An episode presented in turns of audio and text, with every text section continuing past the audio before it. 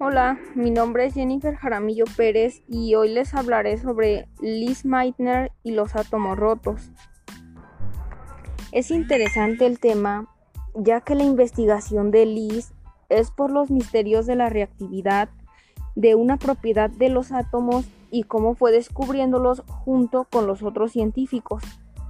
Y lo que más me gustó fue cómo Liz Meitner se rebeló contra la injusticia para llegar a ser la segunda mujer de la historia de la Universidad de la Viena que lograba obtener el título de doctor.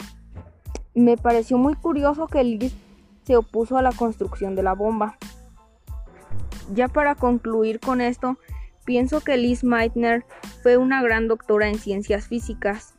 Muchas gracias por su atención y les invito a seguirme en mi canal El Conocimiento.